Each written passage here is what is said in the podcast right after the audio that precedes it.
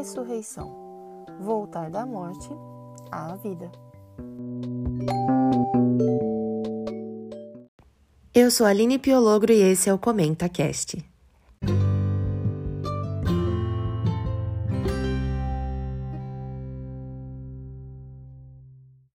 Uhul! Se eu tivesse aqui a produção, eu ia pedir aplausos, produção.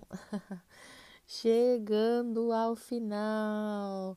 Gente, a minha ideia é sempre de que cada temporada desse podcast dure mais ou menos um ano, né? Porque se a gente for considerar aí 50 episódios, 50 semanas, um ano tem 52 semanas e por aí vai, né? Às vezes falha alguma coisa, mas esse último ano foi muito aos trancos e barrancos, muito, muito, muito, muito. E é tão doido que o começo das gravações desse desse segundo dessa segunda temporada, eu tinha acabado de voltar do Camboja. Eu estava, na verdade, bem bem propensa a desistir, a desistir do podcast, a não fazer mais e tal. E aí, hoje, enquanto eu estou gravando, eu estou no Camboja. Louco, né? Então, muita coisa assim acontecendo, e muita coisa acontece em um ano. Na verdade, agora a gente já está bastante depois de um ano, é, mas foi aos trancos e barrancos, mas aqui chegamos. Obviamente que o público ele ainda é um público pequeno, né? Você que me ouve, você sabe, ou talvez não saiba, mas quem me ouve que talvez não saiba, agora sabe. Confusão, né? Mas o meu público é um público pequeno. Mas eu acho que eu ainda assim é, continuaria gravando, mesmo que fosse só para uma pessoa ouvir. É estranho, né? Meio doido, mas é como se fosse meio que uma terapia poder ligar o microfone e simplesmente botar para fora algumas coisas, compartilhar algumas coisas com vocês. E mais ainda quando vocês me mandam feedback, cara. Vocês não têm ideia do quanto isso ajuda e do quanto isso me faz feliz, é, porque eu realmente sinto que não é em vão não é em vão. E Deus fará com que o que está sendo falado aqui chegue às pessoas que precisam ouvir por alguma razão. Às vezes porque o que vão ouvir vai ajudá-las a sair de um ciclo de tristeza, ou porque estavam desanimadas e daí foram buscar na Bíblia o consolo através do que a gente conversou aqui. Enfim, eu não sei as razões, mas eu só sei que eu agradeço muito a Deus a oportunidade de continuar fazendo e eu quero continuar fazendo. É, talvez em algum momento não faça mais sentido fazer um podcast e tal, a gente nunca sabe, as plataformas estão sempre atualizando, muitas coisas vão mudando, mas enquanto houver condições, né, eu quero continuar fazendo e trazendo para vocês conteúdos que tenham a ver com a caminhada cristã. Essa caminhada, a gente precisa caminhar junto para que a gente consiga perseverar, porque ninguém vai, vai para lugar nenhum sozinho, né?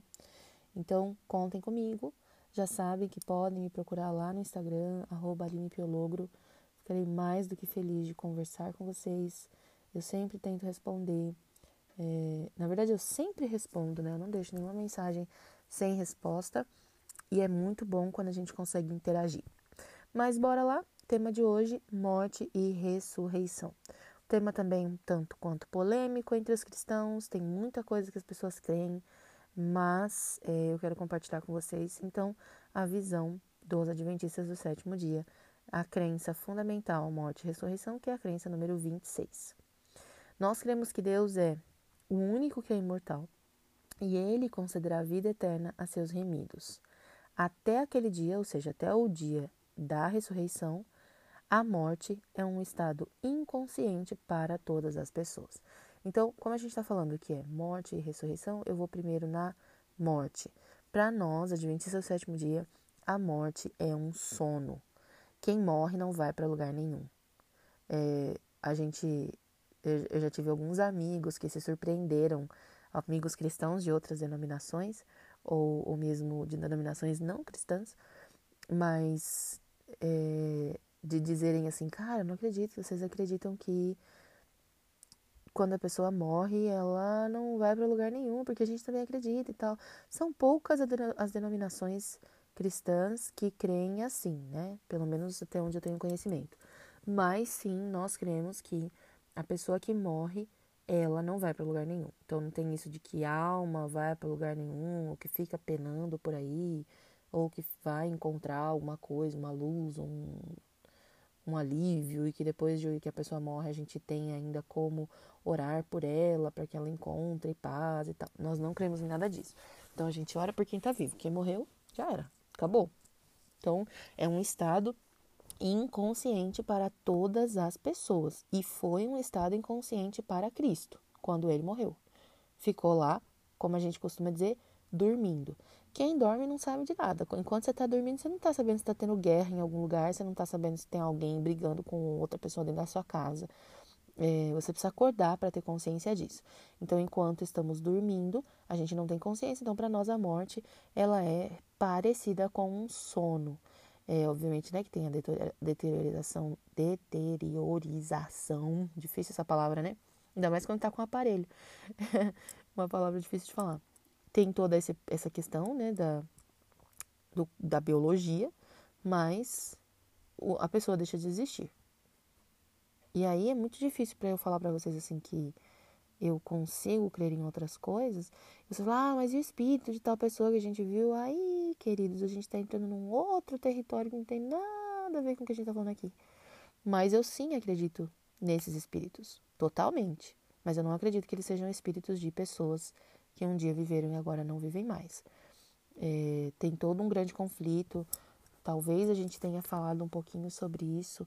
É, a gente falou um pouco sobre isso lá no, no, na, na crença do grande conflito, que era a crença número 8. Então, se você quiser voltar lá e dar uma ouvida naquilo, você vai entender que tem muita coisa acontecendo por trás das câmeras, né? Ou por trás do que a gente consegue ver. E mas que para nós e nem a Bíblia dá nenhum apoio disso, não são pessoas realmente o espírito de pessoas que volta e que, e que tá, sei lá, estão pairando por aí. E aí, então, quanto à ressurreição, se Deus é o único imortal, ele é o único que pode conceder a imortalidade, ele é o único que pode conceder a vida eterna. Então, nós cremos que todos, né, por exemplo, ah, bons e maus morrem, mas no momento da, da segunda vinda de Cristo, aqueles, e você leu nos textos que a gente que eu compartilhei ontem, com certeza tem um lá que vai falar sobre isso, e os mortos em Cristo ressuscitarão primeiro, ou seja, aqueles que creram na salvação de alguma forma, com a luz que tiveram, né, no período do, da humanidade que eles tiveram alcance a determinada é, informação em relação à salvação, a Deus e a tudo isso, é, os que creram, os que foram, que descansaram crendo, ressuscitarão primeiro e logo depois os que não creram também ressuscitarão. E aí você vai entender um pouquinho melhor sobre isso uh, amanhã. Que daí amanhã eu vou explicar um pouco mais sobre essa questão das ressurreições, né, das duas ressurreições. Mas hoje o que a gente precisa entender é que quem morre desaparece, não tem espírito vagando em lugar nenhum e é um estado inconsciente, ou seja, a pessoa está dormindo, não tem não, nada que for feito, ela pode intervir, nem nós podemos intervir em nada para essa pessoa que descansa. E a ressurreição é o voltar à vida. E aí, amanhã, a gente vai entender um pouquinho melhor sobre essas ressurreições. Como a gente já está com o tempo avançado, eu vou te passar as referências rapidinho. Anota aí, dá uma lida que eu acho que vai ser bem legal.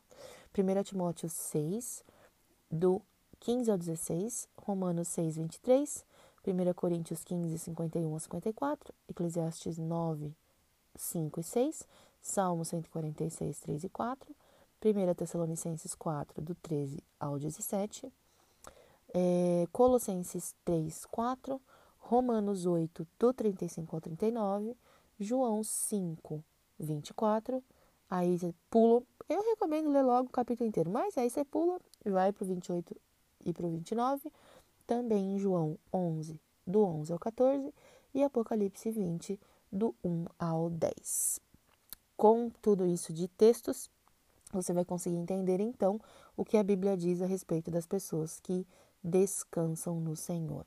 Eu entendo que muitas pessoas preferem que é confortante talvez saber que ah, os meus, os, as pessoas que morreram estão velando por nós.